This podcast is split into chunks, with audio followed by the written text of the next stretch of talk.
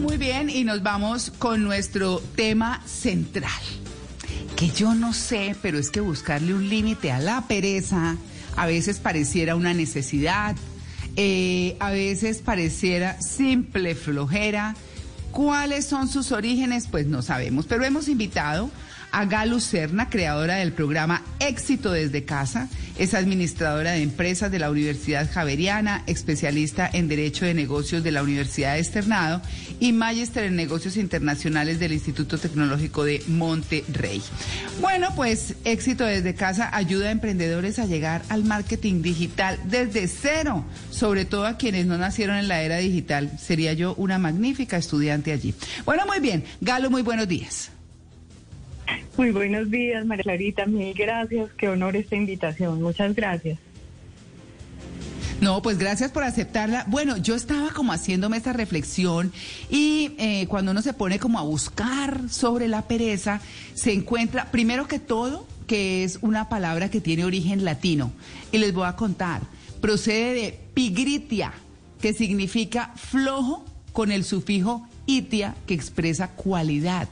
Entonces, junto a la lujuria, la ira, la avaricia, la soberbia, la envidia y la gula, oigan eso, la pereza se considera o es eh, considerada por la moral cristiana como uno de los siete pecados capitales. Pero bueno, unos dicen que es eh, falta de ganas de trabajar, otros dicen que es que eh, de pronto es el famoso síndrome del burnout, que es estar como quemado, cansado, en fin. ¿Qué es la pereza, Galo?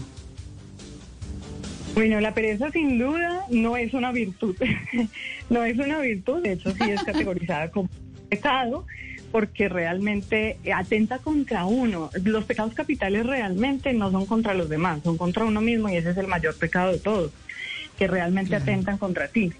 Pero pues increíble, pero cierto, también la pereza tiene sus ventajas, justamente. sí sí tiene sus ventajas porque pues a tres generaciones atrás nos han dicho que el trabajo duro y el esfuerzo consagrado y estar siempre a toda la velocidad que puedas y con todos los esfuerzos que puedas hacer es lo mejor que hay, pero yo creo que ese concepto está bastante revaluado. Realmente lo he, más por experiencia propia que por cualquier estudio o algo documentado te puedo decir eso, ¿no? Más, más que todo es por eso. Bueno, pues, pues realmente... Eh, sí, adelante, adelante, Galo. No, realmente es eso, que, que también hay que evaluar qué, qué hay detrás de esa pereza. Por ejemplo, detrás de esa pereza, lo que tú dices, puede haber un burnout, puede haber simplemente agotamiento, estar extenuado, no encontrar ese propósito de la vida, no encontrar para qué es que te levantas a hacer todo lo que te levantas. Y esos cuestionamientos fueron los que justamente nadie nos dijo que había que hacerse, ¿sí?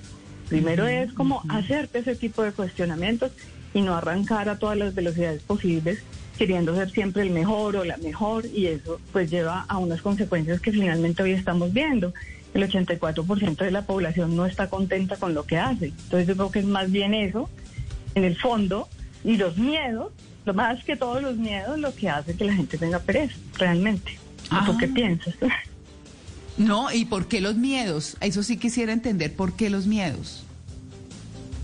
Los miedos son el gran impedimento del ser humano. Uno muchas veces hace procrastinación de cosas, pero no es porque realmente tenga pereza, sino porque en realidad tiene miedo.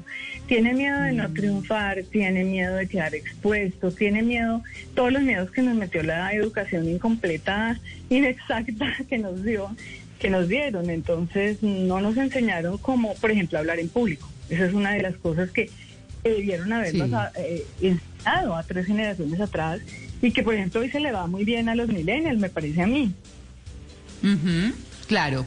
Bueno, eh, Galu, yo, yo, yo tengo, bueno, dentro de lo que, dentro de lo que investigué y usted lo decía en algún momento, eh, pues la pereza esconde aspectos positivos y aspectos positivos que no son así como tan conocidos por todo el mundo.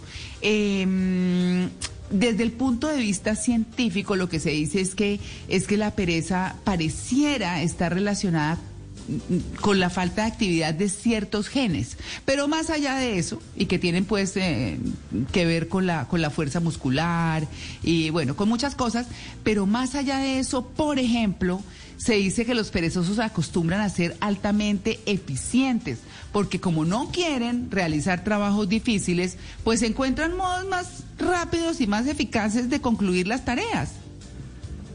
Yo creo firmemente en eso, María Clara, yo creo firmemente en eso. La gente que ha sido perezosa, yo creo que ha sido la que ha generado grandes inventos para la humanidad. O sea, el que no quería lavar ropa, seguro que creó la lavadora. El que realmente decía, oye, debe haber una forma más fácil de hacer esto con el menor esfuerzo. Y es ahí donde eh, realmente hemos olvidado la ley del menor esfuerzo. Yo hoy, mira, después de ser siempre la mejor eh, tratar de ganarme todas las medallas, eh, hacer todo lo que la sociedad esperaba que hiciera, siempre ser la que más se esforzaba, realmente te lo digo de todo corazón, sin, sin falsas modestias, porque era un esfuerzo tras otro como si todo me lo hubiera tenido que ganar. De, de, esa manera, con trabajo duro y con esfuerzo. Hoy creo firmemente en la ley del menor esfuerzo, en el apalancamiento. La gente más creativa y más productiva es la que busca que otros le ayuden que eh, busca la mejor forma de hacer las cosas más rápido, con el menor esfuerzo. Y todo eso yo hoy lo valoro demasiado porque hice lo contrario toda la vida. Y yo sí he llegado a, épocas de total este, este, este, estar extenuada literalmente. Por ejemplo, a mí me dio por levantarme a las cuatro y media de la mañana. Yo tuve exceso de disciplina. Y eso mm. realmente uno dice, bueno, ¿y a dónde me lleva todo esto? Y te pones a ver y gente súper productiva, súper eficiente, es la que realmente busca la forma de hacer las cosas lo más fácil posible. Fácil, rápido y divertido es mi nuevo mantra. Qué bueno eso. Divertido está bueno. Por ahí dicen... Eh, don't work hard, work smart. Es decir, no trabajes duro, trabaja de manera inteligente. Y, claro, tal vez se trata de trabajar de manera inteligente y no de pronto solo duro sin lograr un buen resultado de lo que estamos hablando. Pero también la pereza a veces nos puede llevar no solo a no trabajar duro, sino a no trabajar inteligentemente, a procrastinar y luego a tener estrés por la procrastinación. Por ejemplo, cuando uno tiene un trabajo, un proyecto y tiene un mes para hacerlo y se dedica simplemente los últimos dos días a realizarlo, pues eso generará muchísimo estrés y tal vez no será la manera más inteligente de trabajar. ¿Cómo evitar la pereza para llegar a la procrastinación? Para no llegar a la procrastinación. Yo creo sin duda alguna en el trabajo en equipo. Mira, a mí también otra de las cosas que me dijo la educación fue mejor sola y mejor si lo puedes hacer tú sola y bien duro y dejando a todos los demás atrás, mejor. Y yo hoy creo firmemente en el trabajo en equipo. Por ejemplo, en mis clases yo creo la gente tiene que tener un partner, ¿sí me entiendes? Porque es que es muy difícil hacer los ejercicios solos, es muy difícil lanzarse en un mundo digital que no conoces, que, que no es tu ambiente natural, no, no naciste allí con ese chip, ¿no? Y realmente yo pongo a alguien, a, a, otra persona a decirte, oye, anímate, vamos, incluso hacerte grabaciones en el celular que no es peso muerto, sino para tu, con tu propia voz, decir, ánimo Galo, vamos para adelante, si lo podemos hacer, o sea, apalancamiento. Ya sea que otra persona te ayude, un partner, es lo mejor que le puede pasar a uno en la vida. Y, y nos dijeron que toca hacerlo todos solos, y sobre todo en el emprendimiento, por ejemplo.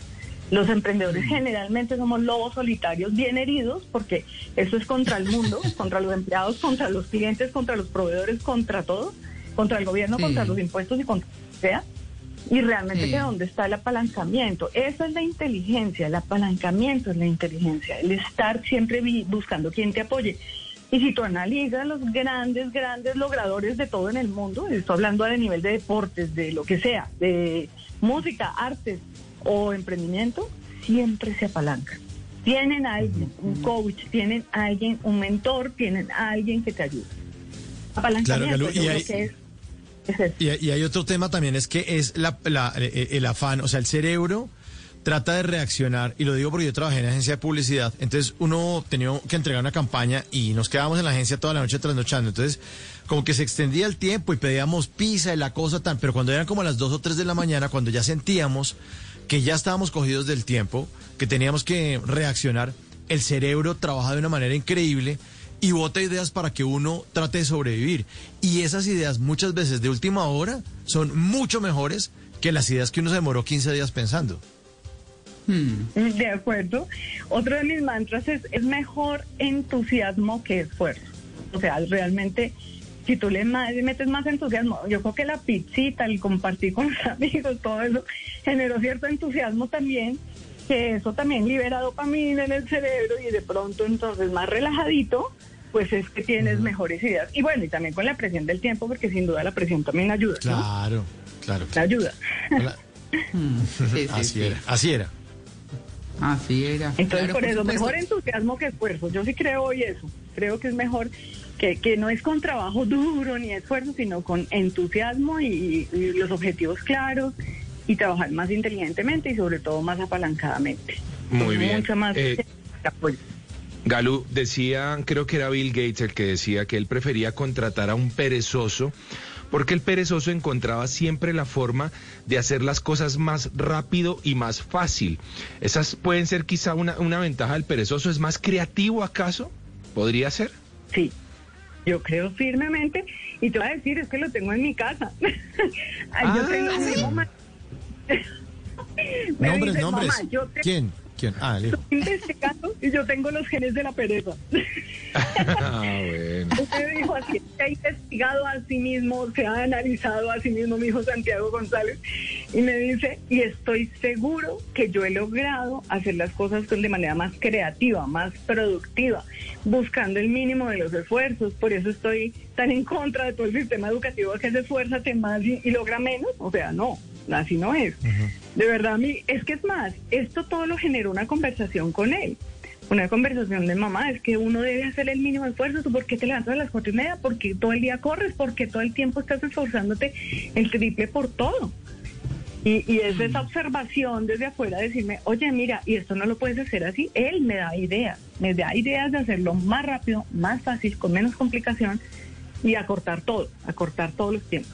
Y tengo una estratega digital también de 22 años, no sé si será la edad, eh, pero me yo tengo 56, ¿no? Entonces, pues me, hacen ver el mundo de una manera O sea, está perfecta. Estamos iguales. ah, sí, claro, joven es todo aquel que tenga mi edad o menos. Entonces, eh, yo creo que si hay formas más inteligentes de hacer las cosas apalancadamente. Hoy creo que hoy todo el tiempo me estoy preguntando, bueno, esto cómo me lo descomplico, esto cómo lo hago más rápido, esto cómo lo hago más fácil.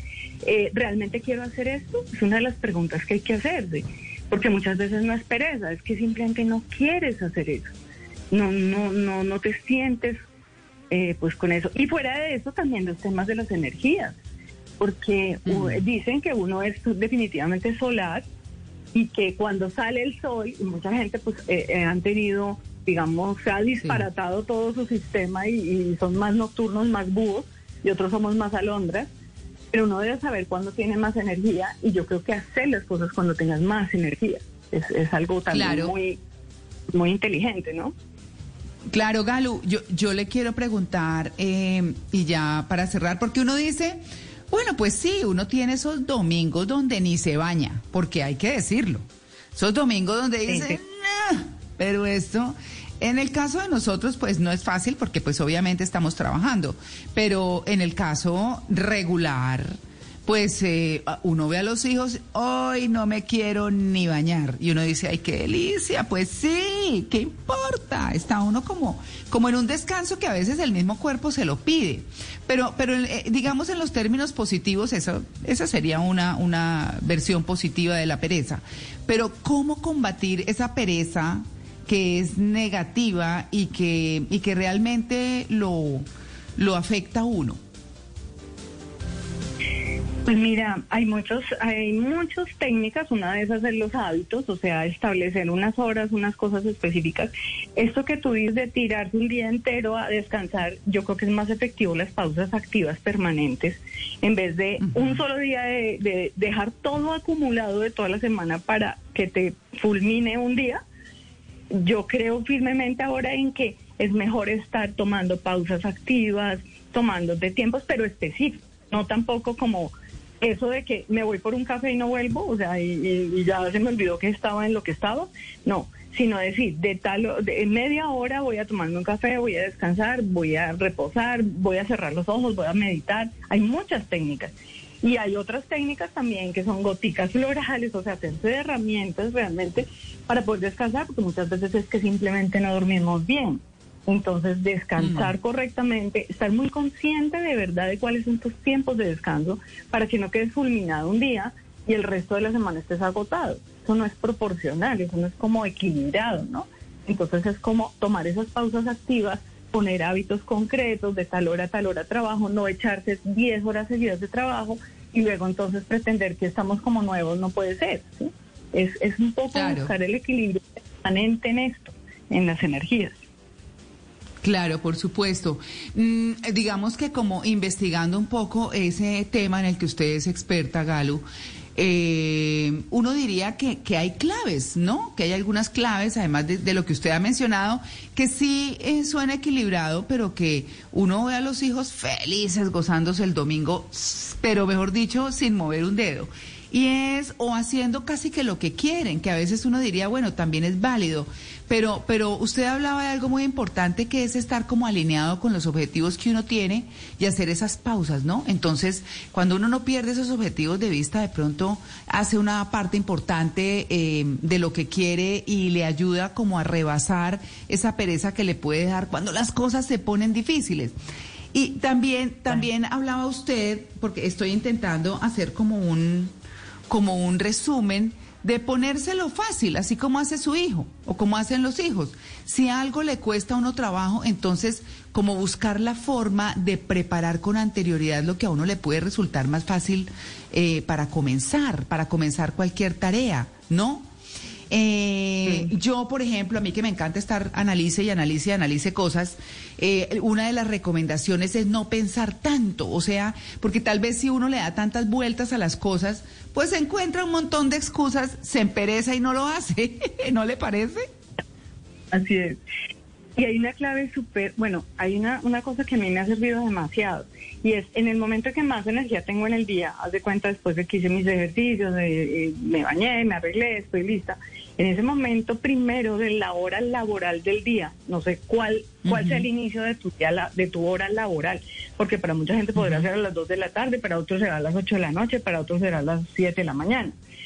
La mía es a las 10, digamos. Y eso a las 10 de la mañana ya mi, mi, estado natural de, de, laboral. Eh, los primeros 90 minutos, hacer lo más difícil y lo que te cueste más trabajo y te dé más pereza en esos primeros 90 minutos de tu momento laboral inicial, hace que tú ya terminas eso que fue lo más difícil, lo más complicado y lo que más pereza te daba, y ya el resto del día dices, no, pues ya puedo estar de paseo, o sea, ya básicamente hice lo más difícil.